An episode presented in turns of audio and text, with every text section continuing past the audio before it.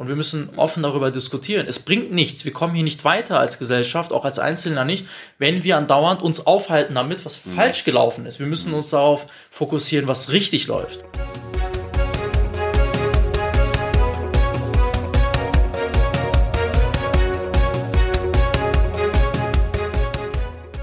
Herzlich willkommen bei der neuen Folge von Dann sehen wir uns in Bielefeld. Mein Name ist Jan-Philipp Platenius und ich bin heute in der G16 Lounge. Dieser Ort ist, finde ich, ein tolles Beispiel, wie in Bielefeld Tradition und Moderne zusammenkommen, denn es handelt sich bei der G16 Lounge um einen Coworking Space im traditionsreichen Delius Haus in der Bielefelder Altstadt. Also äh, ja, immer ganz schön hier auf jeden Fall. Und im Gespräch bin ich heute mit einem Unternehmer, den ich 2013 noch als Polizisten kennengelernt habe und der damals aber wirklich schon, glaube ich, jedes Start-up-Buch und jeden Artikel gelesen hatte. Ähm, Ejub, sag mal ein paar Sätze zu dir. ja, hi Jan Philipp. Ähm, schön, dass ich hier sein darf. Ich heiße Eyüp Aramas, bin 31 Jahre alt und äh, bin Bielefelder mit türkischem Migrationsvordergrund. Mhm. Vordergrund? genau, das okay. sage ich immer ganz bewusst. Was ist der Unterschied zwischen Vorder- und Hintergrund? Vordergrund, weil es man einfach, weil man es einfach sieht. Mhm. Und ich finde es so ein bisschen ketzerisch, weil es immer noch diese Diskussion gibt, irgendwie gehört man dazu oder gehört man nicht dazu. Ja. Und ich habe mir das abgeguckt von einem Bielefelder Comedian, Aha. der sagte das äh, auf der Bühne und seitdem benutze ich das auch okay. immer. ja, cool. Also äh, hat äh, Sinn und man kommt auch direkt ins Gespräch auf jeden Fall. Genau. okay, und du bist aber auch Ur-Bielefelder, richtig? Ja, sicher. Sieht man mir doch an, oder? Ja, natürlich. Nein, ich frage ja sonst immer die Leute, warum sie nach Bielefeld gekommen sind und so weiter, aber du bist ja quasi schon immer hier. ich bin schon immer hier, ich will auch nicht weg, um ehrlich ja. zu sein. Also einige ziehen ja irgendwie nach Berlin oder nach ja. Hamburg. Ich kann das immer nicht verstehen, ja. ähm, weil Bielefeld finde ich einfach geiler. Mhm. Ähm, ich war ja schon in allen Städten äh, auf dieser Welt und ich ähm, bin immer froh, wenn ich wieder zurück in Bielefeld ähm, sein kann, weil ich hier aufgewachsen bin, hier meine Family habe und meine Freunde. Ja.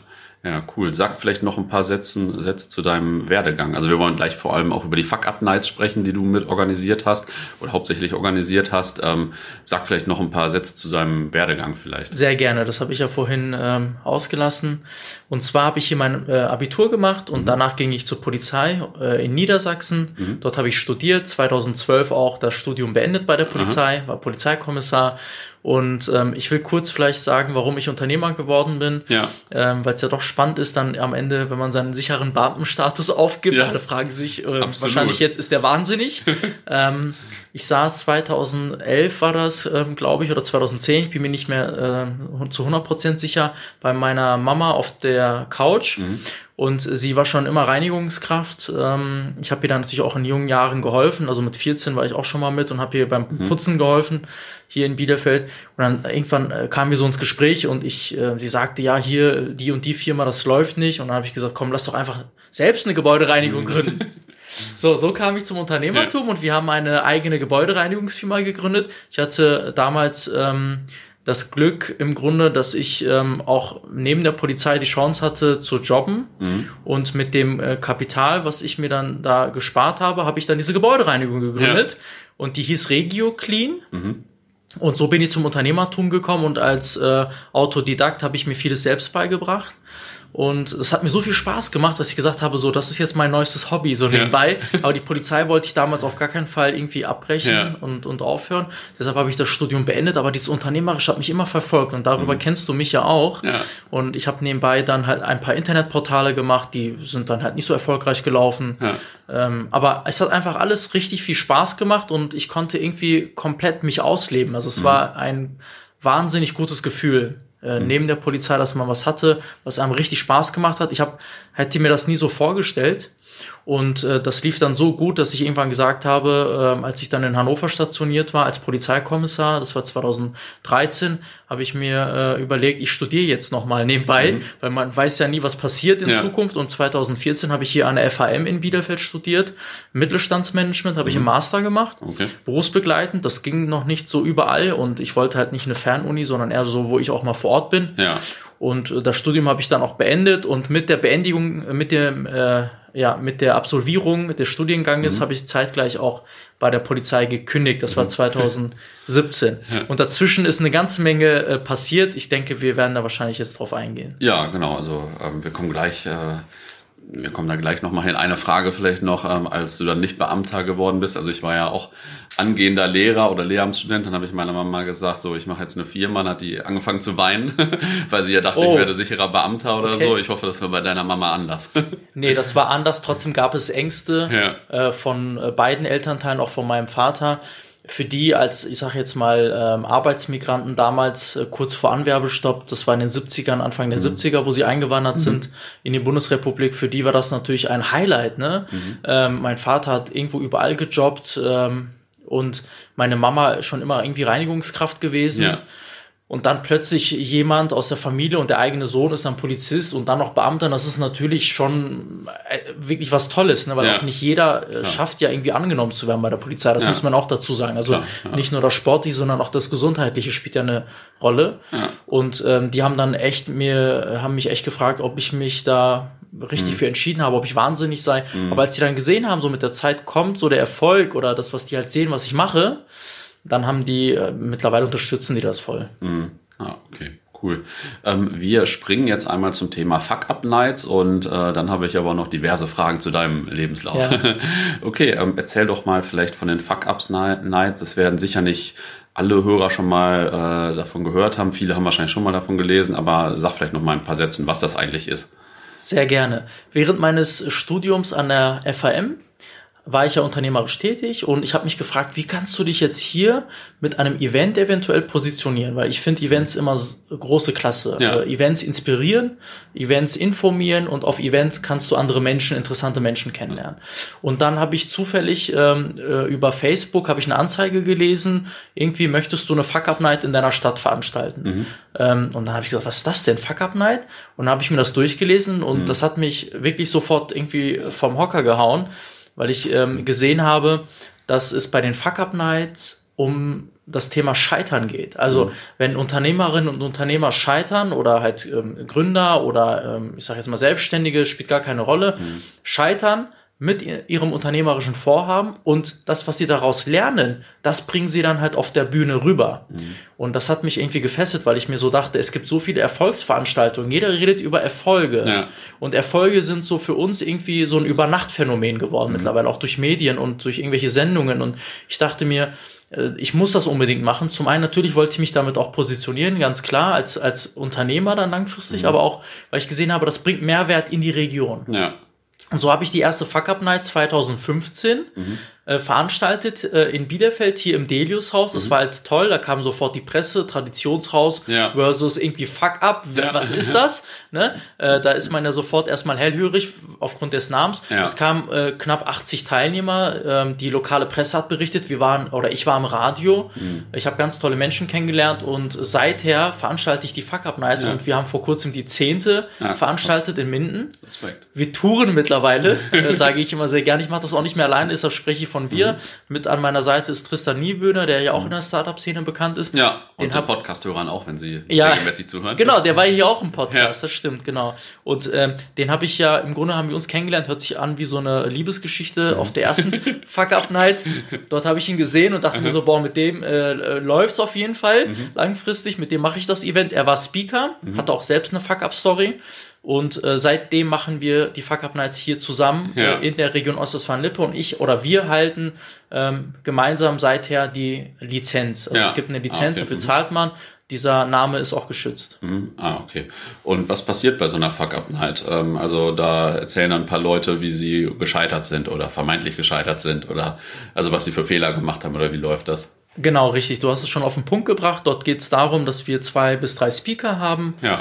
ähm, aus verschiedenen Bereichen. Das kann eine Startup-Gründung sein, das kann aber auch ähm, vielleicht irgendwie ein Managementfehler sein, das kann alles Mögliche sein. Das kann auch mhm. sein, dass ähm, derjenige äh, oder diejenige vielleicht mit einem Restaurant oder mit einem ähm, mit einem Ladengeschäft gescheitert ist ja. und am Ende aber immer noch sich aufgerappelt hat und anderen jetzt Mut machen will ja. und anderen einfach aufzeigen möchte, Scheitern ist auf dem Weg zum Erfolg unabdingbar. Mhm. Und Scheitern ist nur im Grunde ähm, ein Meilenstein, mhm. um noch verstärkter mhm. aus dieser Situation herauszugehen und zu sagen, okay, jetzt nehme ich Anlauf, um über diese Hürde zu springen. Und das versuchen wir rüberzubringen. Auf der einen Seite und auf der anderen Seite versuchen wir das Scheitern zu entmystifizieren. Mhm. Was heißt das? Weil in Deutschland ist es ja so, ähm, wenn du Erfolg hast, heißt es, der hat jemanden betrogen vielleicht. Also ja. ich überspitze das jetzt bewusst, ja. gerade als Unternehmer oder der bescheißt oder was auch immer.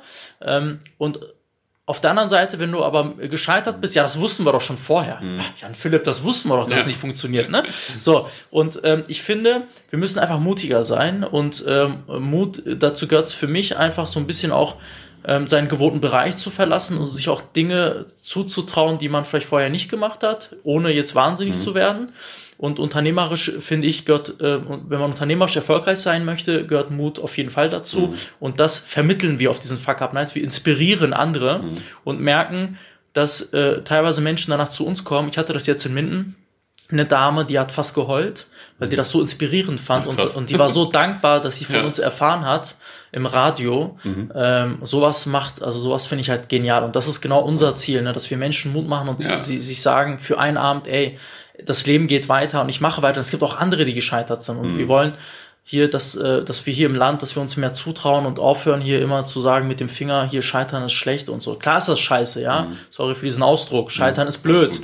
Aber wir müssen trotzdem offen darüber um, äh, wir müssen offen damit umgehen. Ja. Und wir müssen offen darüber diskutieren. Es bringt nichts. Wir kommen hier nicht weiter als Gesellschaft, auch als Einzelner nicht, wenn wir andauernd uns aufhalten damit, was mhm. falsch gelaufen ist. Wir müssen uns darauf fokussieren, was richtig läuft. Mhm. Waren das denn, also ob auf der Bühne oder im Publikum alles Unternehmer, die dann mal was falsch gemacht haben, oder waren das auch genauso Angestellte, die machen ja wahrscheinlich auch mal Fehler, oder? Definitiv, also wir machen ja alle Fehler, ob es jetzt in der Schule ist, im alltäglichen mhm. Leben. Wir haben überwiegend tatsächlich ähm, Unternehmerinnen und mhm. Unternehmer, äh, auch mal Manager hatten wir auch mal dabei mhm. oder Investoren, also aber es ist schon eher diesen unternehmerischen Touch. Ja. Ähm, Angestellte eher weniger und wenn, dann machen wir, wir machen ja auch so Fuck-Up-Nights für Firmen. Mhm. Ähm, das heißt, so interne Fuck-Up-Nights, dort ist es dann ja schon so, dass dann mhm. Angestellte auch mal sagen, ein IT-Projekt ist daneben gelaufen. Ja.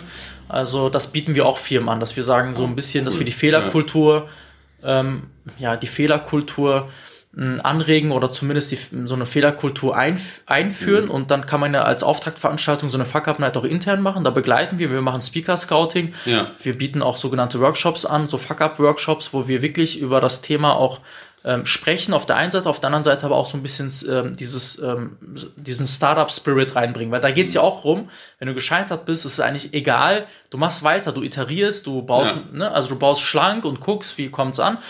Und ähm, das ist schon mittlerweile alles wie so eine kleine Welt jetzt äh, geworden in den letzten fünf Jahren. Also bin ich echt sehr, sehr froh drüber. Und wir hatten, in Summe hatten wir echt mehrere tausend Teilnehmer. Äh, geschweige denn von der Reichweite. Ne? Und es ist aber, wir sind noch nicht am Ende. Wir werden noch eine riesengroße Fuck Up Night machen. Da kann ich ja vielleicht später noch was zu sagen. Ja, das werde ich gleich auf jeden Fall nochmal nachfragen. Welche Redner hattet ihr denn schon, die man vielleicht aus der Bielefelder Wirtschaft kennt? Oder sind dir da vielleicht auch besondere, besonders interessante Fuck Ups in Erinnerung oder so? Qual der Wahl natürlich, zumindest nach äh, dem, was ich von meinen Besuchen beurteilen kann. ja, genau. Also da fällt mir ein, Oliver Flasskemper. Ja. Seine Rede war sehr inspirierend und er ist für mich ein äh, Vorbild für viele hier in der Region, ja, absolut. die unternehmerisch tätig sein möchten, ja.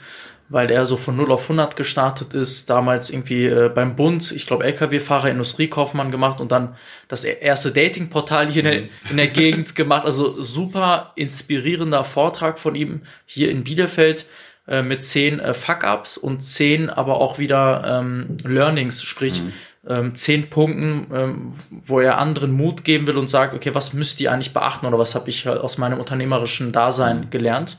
Er fällt mir ein.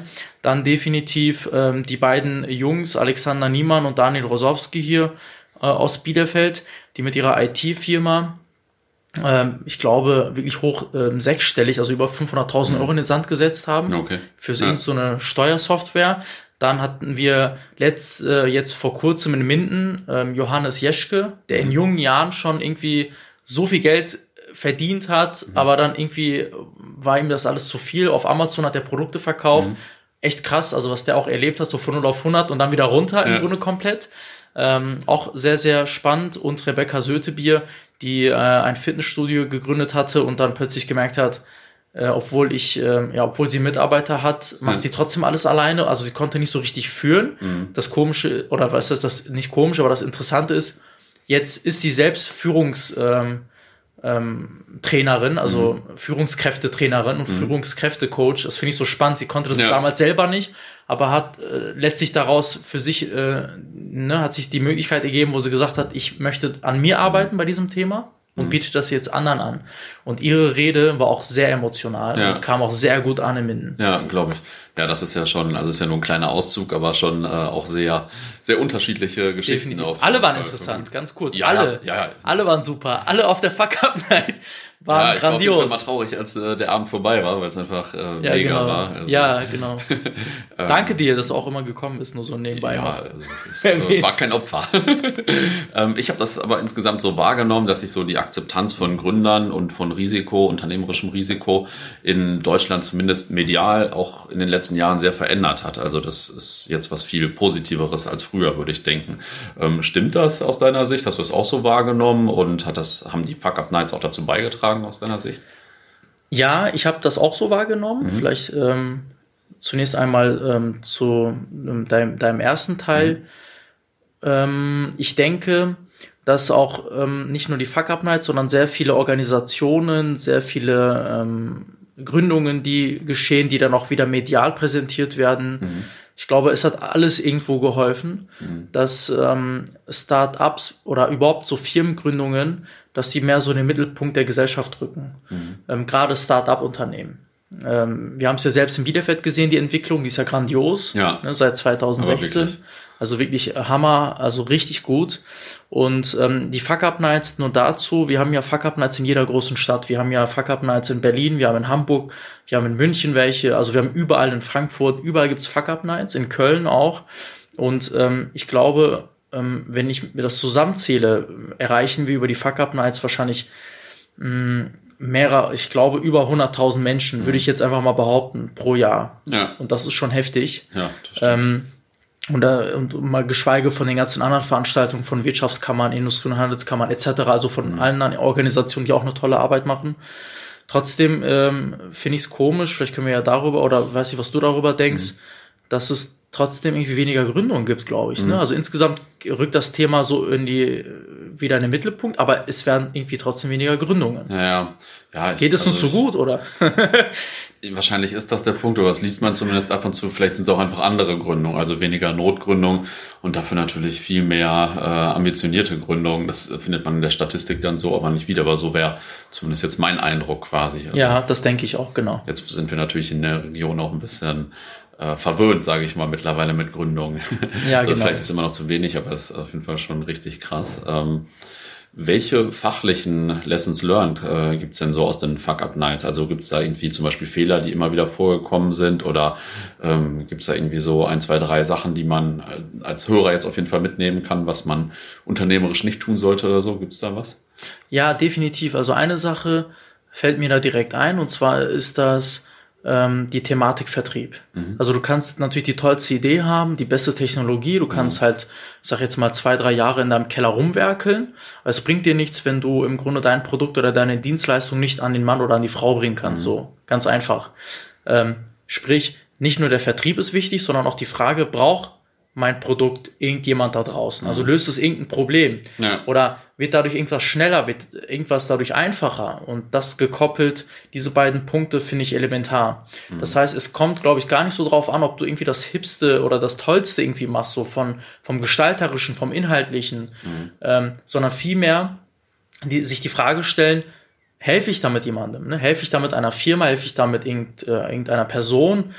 Und dann hinzugehen und auch sich zu trauen und zu sagen, ich muss es jetzt auch selber verkaufen. Weil das ist, aus meiner Sicht ist das Gründeraufgabe. Ja. Also jede Gründerin, jeder Gründer muss definitiv, ähm, wenn die Person unternehmerisch tätig ist, auch das eigene Produkt verkaufen können. Am mhm. Anfang definitiv, weil du hast ja meist das Geld nicht, dass du irgendwie Vertriebler einstellst. Naja, die sind ja auch nicht günstig. So, ja. also Vertrieb ist sehr wichtig. Das mhm. habe ich mitgenommen und zeitgleich halt auch die Frage, das ist halt Punkt zwei, gibt es einen Bedarf, einen mhm. echten Bedarf. Mhm. Man muss jetzt am Anfang nicht immer irgendwas entwickeln, man kann erst auch mal abtasten, fragen, gucken. Geht natürlich nicht in jeder Branche, aber gerade so in dieser Startup-Welt ist das ja möglich. Meist geht es ja um digital, digitale ja. Produkte.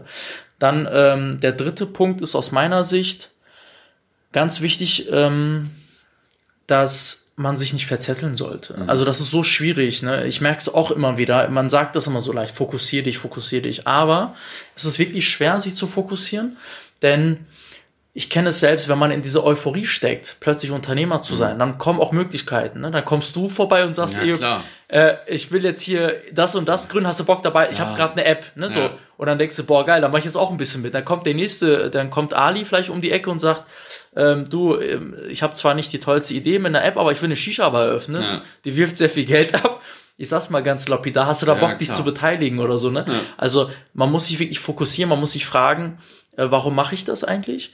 Ähm, also dieses Warum ist sehr, sehr wichtig. Ähm, das ist auch sehr tiefgehend. Das ist so ein bisschen angeknüpft an die eigenen Werte. Mhm. Sprich, möchte ich wirklich in meinem Leben äh, wirklich viel Geld nur alleine verdienen oder möchte ich halt also was sind so meine Werte? Worauf kommt es mir an? Was ist mir wichtig und was macht mir Spaß? Also mhm. ich glaube, äh, wenn man etwas sehr gut kann, ist Geld nebensächlich. Also ja. dann, dann, kommt das schon. Und dieses, was sind meine Stärken, was passt zu mir, dass man das erstmal finden sollte.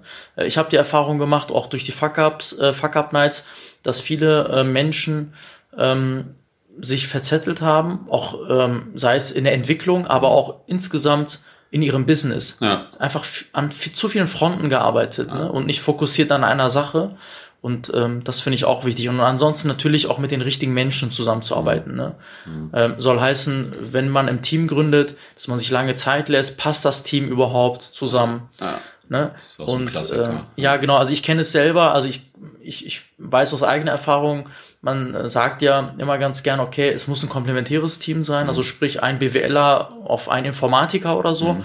Ich glaube, darauf kommt es gar nicht an. Also ich glaube mhm. absolut nicht, dass es darauf ankommt. Vielmehr kommt es darauf an, dass man von Anfang an für sich im Team einfach definiert, so wo soll die Firma hin von Anfang mhm. an, wie gehen wir miteinander um, also gewisse Werte definiert, so eine Art Guideline definiert. Ähm, ja wie so eine Compliance, sage ich mal, aber nicht halt so straff, ne, sondern vielmehr auf so einer persönlichen Ebene. Und da gibt man sich einen Handschlag und weiß dann aber auch, man geht eine Ehe ein. Und das unterschätzen, glaube ich, heute auch viele. Mhm.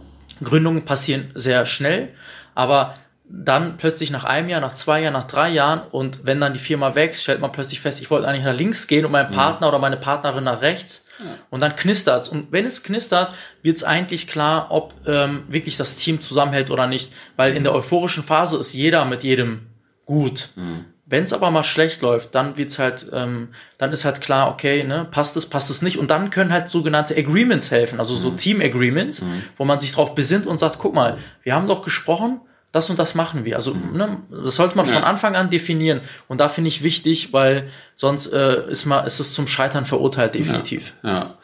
Ähm, ja auf jeden Fall. Ähm, danke für die äh, für die Lessons learned auf jeden Fall noch. Ähm, das ist aber natürlich kein Grund, äh, nicht die nächste Fuck-Up-Night zu besuchen. Äh, du hast vorhin schon gesagt, ihr plant noch eine große Aktion oder noch eine große Fuck-Up-Night. Jetzt äh, wäre der Moment, darüber zu sprechen. ja, sehr gerne. Also wir haben ja eine eigene Website. Ich mhm. hoffe, dass ich kurz Werbung dafür ja, äh, machen darf. Äh, www.fuckupnightsowl.de mhm. Und auf dieser Webseite präsentieren wir auch immer wieder ähm, die Events, die anstehen. Mhm. Wir machen so im Schnitt äh, drei Events in diesem Jahr. Mhm. Ähm, in Paderborn wird eine stattfinden, definitiv, in Bielefeld wieder und dann schauen wir mal vielleicht in Gütersloh. Ja. Ähm, ich habe zwar habe ich jetzt das Datum, das könnte ich jetzt sagen, aber das ist noch nicht publik. Das heißt, mhm. einfach mal auf unserer Webseite gucken mhm. oder halt äh, auf der Facebook-Seite. Die findet man auch unter Fuck Up Nights OWL. Und ähm, wir haben definitiv das Ziel, dass wir eine große Fuck Up Night machen möchten mit 1000 Teilnehmer. Okay. Ja, das also das ist nicht schlecht. Das ist äh, genau, das ist auch. Wäre das dann die größte in Deutschland oder? Ich glaube nicht. Nee, ich glaube, es gab schon mal eine mit 1000 in, ähm, ich glaube in Frankfurt. Ich bin mir nicht Ach, sicher. Ach, da in der Uni, glaube ich, ne, wo die ja, Leute genau. noch vor dem Hörsaal, vor genau, dem da, standen und so. Genau, richtig, ja, genau. Aber ähm, vielleicht könnte man das ja auch toppen. Also vielleicht machen wir daraus ja eine Challenge oder so. Ja. gucken für Wiederfeld. Das wäre eigentlich auch mal gar nicht mal so eine schlechte Sache, wo wir vielleicht sogar sagen, es kommen dann mehr als 1000. Ja. Müssen wir mal schauen. Da werden wir auf jeden Fall auch überregionale ähm, Speaker dabei mhm. haben, die auch bekannt sind in den Medien. Also die Namen darf ich nicht nennen, wir sind mhm. da im mhm. Gespräch. Ähm, aber das wird nochmal so mein Ziel oder unser Ziel von Tristan und mir sein, dass wir so eine große ja. Fuck-Up-Night machen, wo wir auch wirklich die lokale Wirtschaft, die Organisation mit reinholen, die IAKs etc. Also alle, die mhm. mitmachen wollen. Natürlich, keiner wird gezwungen. Und ich glaube, dieses Event, das wird dann nochmal ähm, richtig inspirieren und wird nochmal Bielefeld auf eine ganz andere Karte ja. bringen was das Thema Unternehmensgründung ja. betrifft, weil ähm, so eine Fuck-Up-Night ist sowieso was Spezielles und dann ja. noch eine Fuck-Up-Night mit über 1000 Menschen. Ja. Ich glaube, dass ähm, da brauchen wir uns da nicht zu verstecken. Ja, krass. Ja, da bin ich ja schon mal gespannt. Ähm, jetzt nochmal zurück zu deiner Laufbahn, das, äh, weil die Fuck-Up-Nights waren jetzt ja nicht deine Haupttätigkeit. Ähm, du hast dann, nachdem du äh, bei der Polizei aufgehört hast, äh, Foodtracks gegründet oder hast du erst noch ein bisschen Agentur gemacht oder wie, wie lief das? Ich habe tatsächlich ähm, erst mal eine eigene Social-Media-Agentur gegründet. Mhm. Ähm, ich glaube sogar die erste war es, mhm. 2013, zwar okay. nebenberuflich. Aber ich habe mich nur auf Social Media Marketing äh, mhm. fokussiert. Das bedeutet Facebook, Instagram Betreuung äh, überwiegend, also zu 90 Prozent, ein bisschen ja. äh, halt auch mit den anderen sozialen Netzwerken mich beschäftigt, aber überwiegend war es nur Facebook und Instagram. Und da halt für die lokale Wirtschaft ähm, ähm ja im Grunde Beiträge geschrieben, Strategien mhm. ausgearbeitet, Konzepte, letztlich Firmen äh, digital sichtbar gemacht, sage ja. ich sehr gerne. Und ähm, das habe ich dann ernsthaft äh, ab 2014 äh, weiter ausgebaut. Das war so das erste, was auch richtig funktionierte. Also ich hatte auch einige Fuck-ups. Ähm, die Agentur, da gab es auch echt einen großen Bedarf hier ähm, lokal in der lokalen Wirtschaft. Gibt's ja heute immer noch, aber damals war ich so der Erste, der das mhm. wirklich so zu 100 Prozent nur das gemacht hat. Wir haben ja. ja immer schon Werbeagenturen und so gehabt in Bielefeld, aber halt keine so nur eine richtig hundertprozentige Social Media Agentur. Und 2016 habe ich dann aus dieser Firma, die habe ich dann äh, umgewandelt von der Rechtsform, das war ein Einzelunternehmen, in eine mhm. GmbH, hatte dann auch einige Mitarbeiter, einen Auszubildenden ähm, und habe dann 2015 durch die Fuck Up Night, die erste Fuck Up mhm. Night, habe ich Kontakt gehabt zur Bertelsmann Stiftung. Ja. Und zwar hat mich ähm, der ähm, CEO der Founders Foundation, Sebastian Borek unter anderem, und der CFO Dominik Groß, die haben das gesehen in der Presse und haben mich dann angeschrieben mhm. über Xing. Und ich dachte mir so, sind die wahnsinnig? Warum schreiben die mich jetzt an und so? Mhm. Ist das jetzt irgendwie ein Scherz? Und die wollten mich, sie, die, beide wollten mich unbedingt treffen und so kam ich dann ähm, zur Founders Foundation und war dann halt beteiligt an der, ähm, ja, an dem Aufbau, mhm. war Botschafter für Bielefeld. Und dort habe ich dann im Rahmen dessen, also im Rahmen der Founders Foundation, habe ich natürlich an dem Programm teilgenommen, die ja. sie anbieten und habe dort meinen äh, Mitgründer ähm, kennengelernt, mit dem ich Foodtracks gegründet habe. Ja. Was habt ihr da nochmal gemacht, genau? Oder, oder was macht die Firma? Ja, sage ich sehr gerne. Also vielleicht kurz einmal, was ist dann aus meiner mhm. Agentur passiert? Mhm, ja. ähm, die habe ich dann an meinen Mitarbeiter übergeben, also gibt's immer noch. Äh, ich musste sie übergeben, weil, ne, Fokus, habe ich ja vorhin gesagt, Klar. also ich muss mich auf eine Sache fokussieren. Ja. Und Foodtracks, ähm, wir haben Datenanalyse betrieben, mhm. also Daten analysiert aus der Kasse, aus der Warenwirtschaft, mhm. von Bäckereien, mhm. also wir haben uns nur auf Bäckereien spezialisieren äh, um am Ende Lebensmittelabfälle zu mhm. reduzieren. Also ähm, das hört sich jetzt krass an. Natürlich ging es nicht nur um Abfälle reduzieren, sondern insgesamt Bäckereien effizienter zu machen.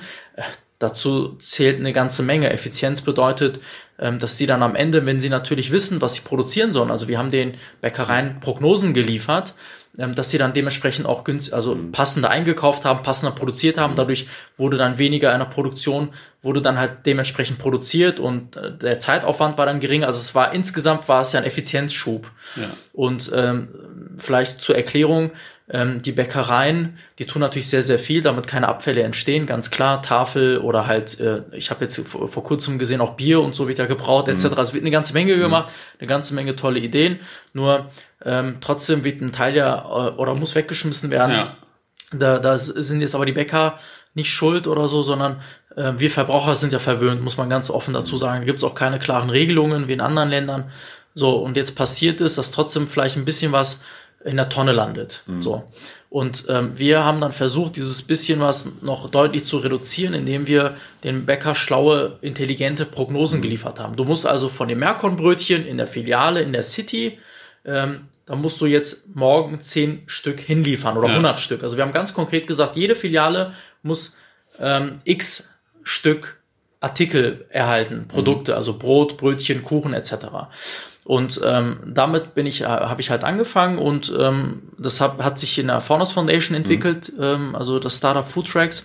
Und 2017, bevor ich dann bei der Polizei gekündigt habe, hat dann die Oetker-Gruppe bei uns angeklopft mhm. und hat dann auch investiert. Okay, krass, das die war, kamen von selbst so zu euch. genau, das war total spannend. Also ich hatte meine Agentur, 2016 war ich im Sabbatjahr, Aha. Äh, bevor ich gekündigt habe. Also ich habe ein Jahr unbezahlten Urlaub genommen, also so ganz wahnsinnig gekündigt, einfach so von heute auf morgen ja. habe ich nicht gemacht. Das kann ich auch keinem empfehlen, also probiert immer nebenbei ein bisschen was aus. Ja. Ähm, und dann habe ich eine äh, SMS bekommen von, von Sebastian Borek oder eine mhm. WhatsApp und er meinte, ja, ähm, gleich kommt der Oetker CEO und das war mhm. gerade zum, zum Jahresbeginn hat sich ja da was äh, geändert im, in mhm. der Geschäftsführung. Das heißt, Herr Dr. Christmann war dann Geschäftsführer mhm. ähm, für die ganze Gruppe und er kam dann zur Faunus Foundation und ähm, Sebastian wollte, dass ich dann halt auch komme. Mhm. Bin dann hingefahren und habe dann mich da hingesetzt, habe meinen Laptop aufgeklappt, habe mich dann vorbereitet, habe äh, mich gefreut, dass er dann gleich da ist. Er hat sich dann natürlich auch die Startups ähm, angesehen, das war dann auch geplant und dann, als er bei mir war, war das wie in so einem Elevator-Pitch. Da ähm, muss man vielleicht kurz dazu sagen für alle, die das nicht, die das nicht kennen, äh, diesen Begriff. Das ist, als wenn man im Aufzug sitzt und dann fährt man hoch ins fünfte Stockwerk, hat mhm. so eine Minute Zeit und muss in einer Minute demjenigen erklären, was machst du eigentlich? Ja. Was bringt das? Was äh, haben die Menschen davon oder die Bäcker letztlich bei uns? und ähm, wo geht das noch hin? Also wo mhm. geht die Reise hin? So, das habe ich dann Herrn äh, Christmann dort präsentiert ja. im Stehen und dann war dann noch ähm, ja sein äh, im Grunde ähm, noch jemand dabei, sein Berater, der mhm. dann später Oetker Digital aufgebaut hat. Mhm. Ah, okay. Und ähm, die fanden das dann so spannend, dass sie gesagt haben, ja, das könnte vielleicht etwas sein, äh, eine Synergie zwischen einer mhm. Tochtergesellschaft von uns, der Martin Braun in Hannover, die Backmittel herstellen, mhm weil die äh, wollen, dass es Bäcker weiterhin gibt mhm. und wollten einfach ihr Portfolio erweitern. Für die Oetker-Gruppe war es strategisch sinnvoll, weil sie ja ihre, ihre Digitalisierungsstrategie ja. ausgeweitet haben, indem sie halt gesagt haben, wir investieren in so ein junges Team und, und helfen dadurch, dass wir halt so ein bisschen breiter aufgestellt sind. Ja. Und für die Martin Braun-Gruppe war es dann spannend, das sind dann unsere Vertriebspartner geworden.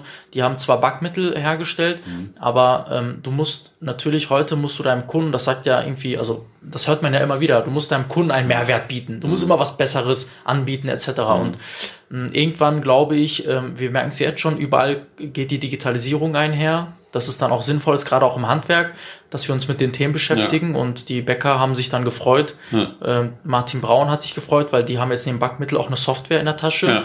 Wir haben, waren gemeinsam auf der Messe letztes Jahr, bevor ich die Firma verlassen habe. Mhm. Da kommen wir bestimmt auch noch zu. Ähm, das lief alles so erfolgreich, mhm. ähm, so dass Foodtracks im Grunde heute ein äh, ernstzunehmender Marktteilnehmer ist ja. in Sachen Bäckereisoftware. Ja, nicht schlecht. Aber es war ja bestimmt dann auch sehr aufregend, wenn auf einmal Dr. Oetker sagt, sie wollen mitmachen, oder? Also ist ja schon ein Traum für jeden Gründer wahrscheinlich. Definitiv, es war ein Ritterschlag, also es war, ähm, es war wirklich toll, also ganz ja. toll. Auch die Zeit war super.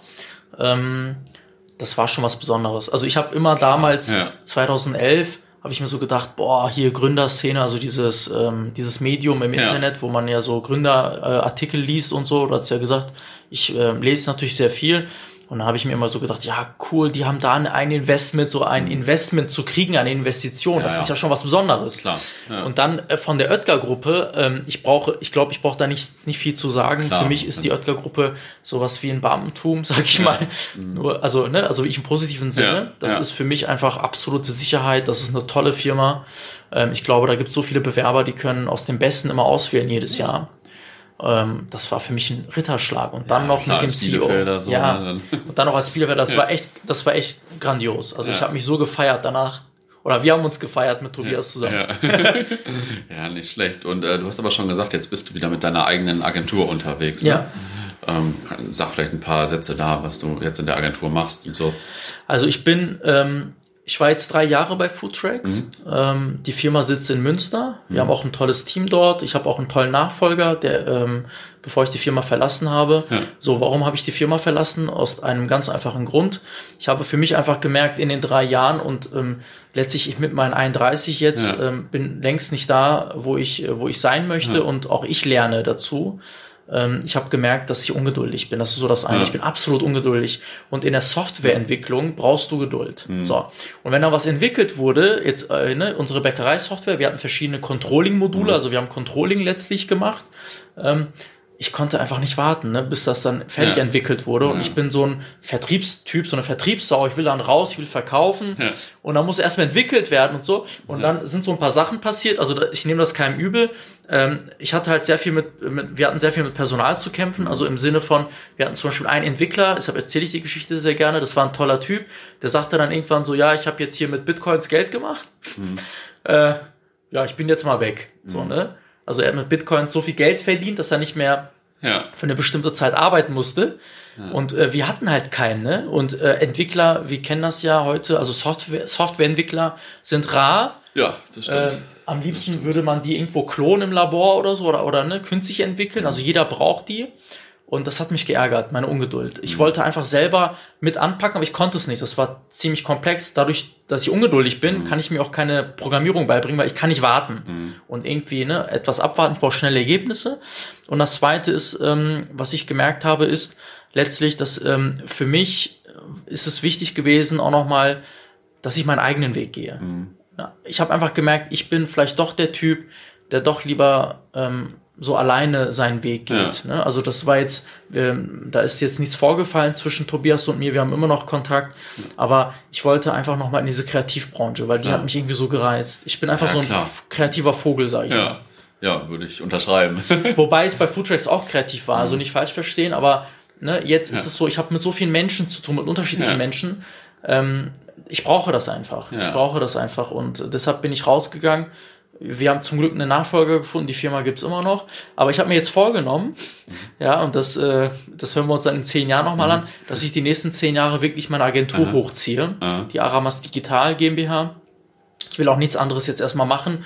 Mit 31, irgendwann merkst du dann auch, ne, ja. du bist hier nicht mehr äh, so jung. Also mit 31 ist man ja. natürlich jung, aber du merkst, Sicht, ja. ja. ja. also du merkst halt, ne, trotzdem, also ich merke auch, ich kann auch nicht mehr jetzt bis morgens arbeiten. So, ne? Also früher ja, habe ich echt durchgearbeitet nachts. Jetzt brauche ich auch schon so meinen Schlaf und so. Ja.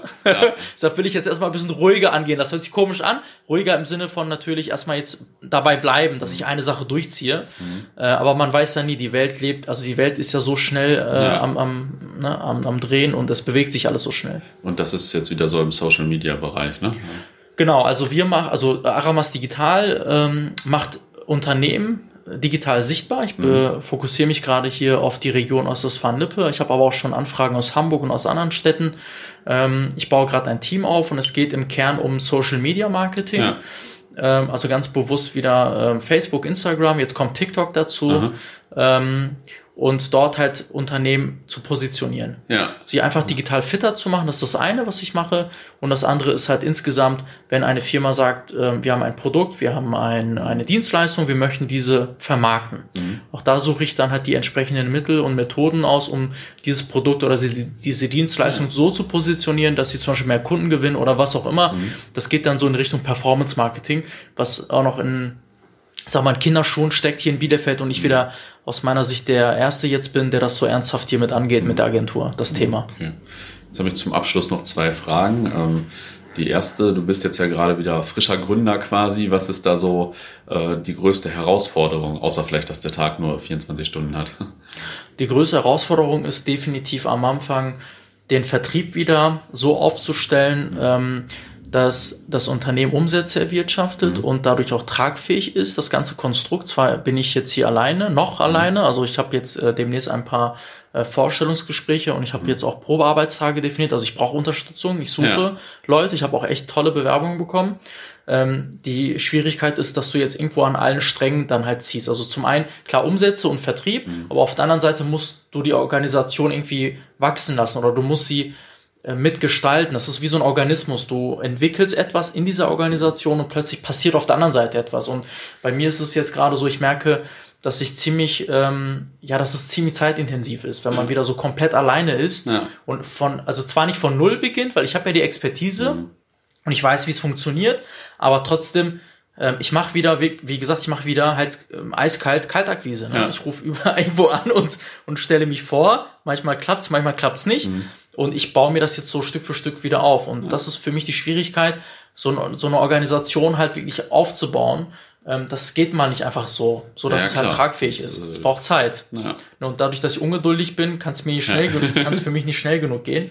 So, das ist im Grunde das, was ich ähm, schwierig finde. Gar nicht so, ähm, ja gar nicht die Idee oder so, ne? Oder mhm. irgendwas anderes. Also ich glaube, Ideen gibt sehr viel. Also das Verkaufen mhm. und jetzt erstmal auf so eine Schwelle zu kommen, so dieser magische Punkt, mhm. wo Umsätze die Kosten decken, ne? Mhm. Kennen wir ja. Und dann, da, wo es dann ja. auch Spaß macht.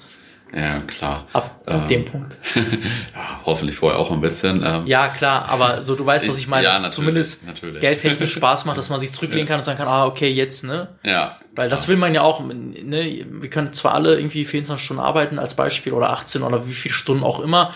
Ja. Aber irgendwann ist ja auch mal ja, ist schon besser, wenn noch was dabei rumkommt. Ja, genau. ähm, zum Abschluss muss hier jeder immer noch eine kleine Bielefeld-Anekdote erzählen oder aber gerne auch seinen Lieblingsort in Bielefeld nennen. Ähm, ja, such dir eins aus. ja, mein Lieblingsort in Bielefeld ist definitiv der alte Markt hier. Ich bin mhm. ja hier in der Altstadt und ähm, ich finde es einfach richtig schön hier in der Altstadt die mhm. ganzen Cafés, die Geschäfte. Also ich, zwar bin ich in dieser Online-Branche, aber ich mag trotzdem halt, wenn man äh, offline, sage ich mal, ja. durch die Innenstadt äh, gehen kann. Und ähm, ich mag einfach insgesamt, also ich mag viele Orte in Bielefeld, aber die Altstadt, die ist hier um die Ecke, mhm. da mag ich immer mal ähm, durchzugehen und wie gesagt, ähm, irgendwie bei einem Café zu spazieren und dann mit irgendwelchen, ja, ähm, anderen Gründerinnen und ja. Gründern oder Freunden oder Familie dann halt zu sprechen. Ja. Ja, cool. Dann danke ich dir für die Anekdote und die Tipps und die Zeit und ja, dann machen wir mal weiter. Ne? ja, danke dir. Bis dann. Bis dann. Tschüss.